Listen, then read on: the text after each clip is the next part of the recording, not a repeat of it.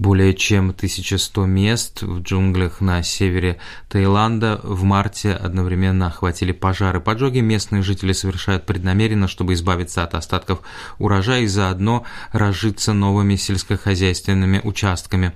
В результате на севере страны был зарегистрирован антирекорд по самой высокой концентрации загрязненного воздуха в мире, что вызвало резкое увеличение числа респираторных заболеваний по стране.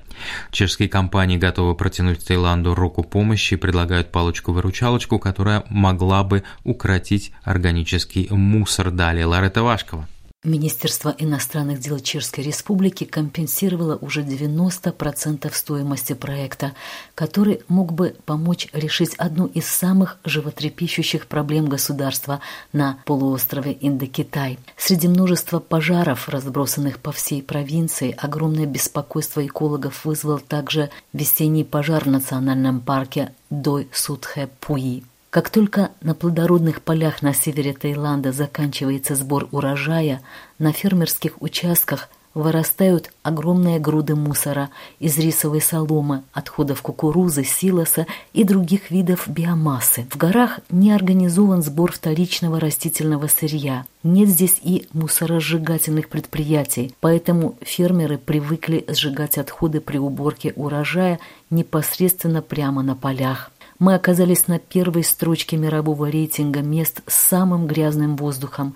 Ситуация у нас даже хуже, чем в самых загрязненных городах Китая, Индии или Бангладеша. Удручен положением дел Фоп Нати, житель местечка в горах на тайско-бирманской границе, который общался с репортером чешского радио.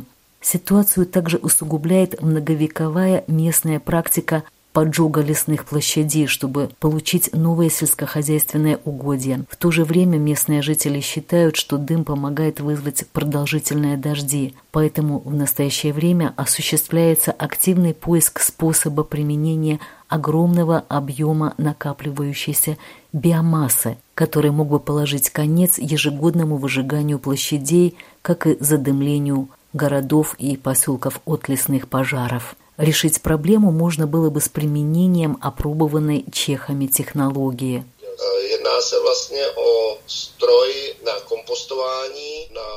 Речь идет о ферментере, установке, предназначенной для компостирования массы, которая превращается в биоразлагаемый материал. Мы разработали ее в сотрудничестве с чешской фирмой Solbien.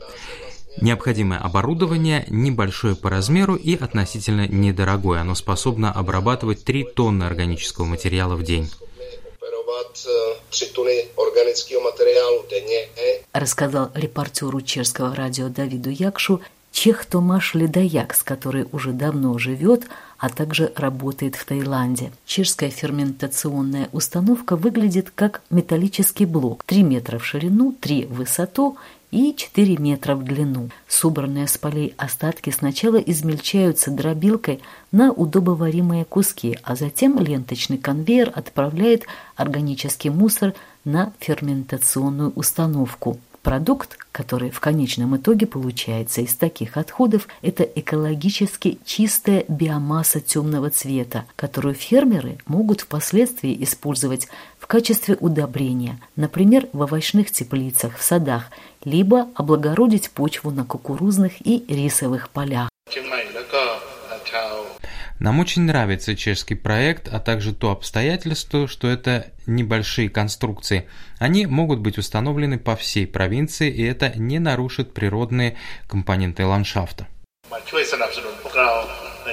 Заявил Чароэн Рид Сангуансат, губернатор провинции Чиангмай. Тот факт, что Господин Сангуаса отлично участвовал в установке первого ферментера в области Майя-Хаэм, доказывает, что тайцы доверяют чешскому решению. В тайском обществе, строго организованном в иерархическом отношении в течение многих веков, личный визит высокопоставленного представителя всей провинции на подобное мероприятие не входит в разряд обычных явлений.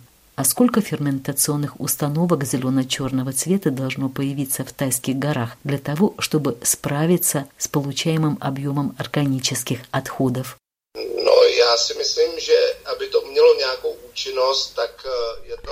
По моему мнению, чтобы эта разработка принесла эффект, число установок в данной местности должно достичь от 150 до 200 единиц. Считает Томаш Ледаякс. Интерес к чешской технологии, которая считается достаточно результативной, здесь налицо. А какова стоимость инновационного продукта? По словам производителя, цена за одну установку составляет около полумиллиона крон. И с учетом необходимости наличия в горных районах внушительного числа установок от 150 до 200 единиц, это в целом высокая сумма. Несмотря на то, что Таиланд не входит в число шести приоритетных стран Чехии с точки зрения сотрудничества в области внешнего развития, Министерство иностранных дел Чешской Республики уже оплатило почти 90% расходов в рамках программы так называемых малых местных проектов. Благодаря успешной программе Чехия хорошо зарекомендовала себя на местном рынке, а это может помочь чешским компаниям обратить на себя внимание потенциальных партнеров – в королевстве Таиланд.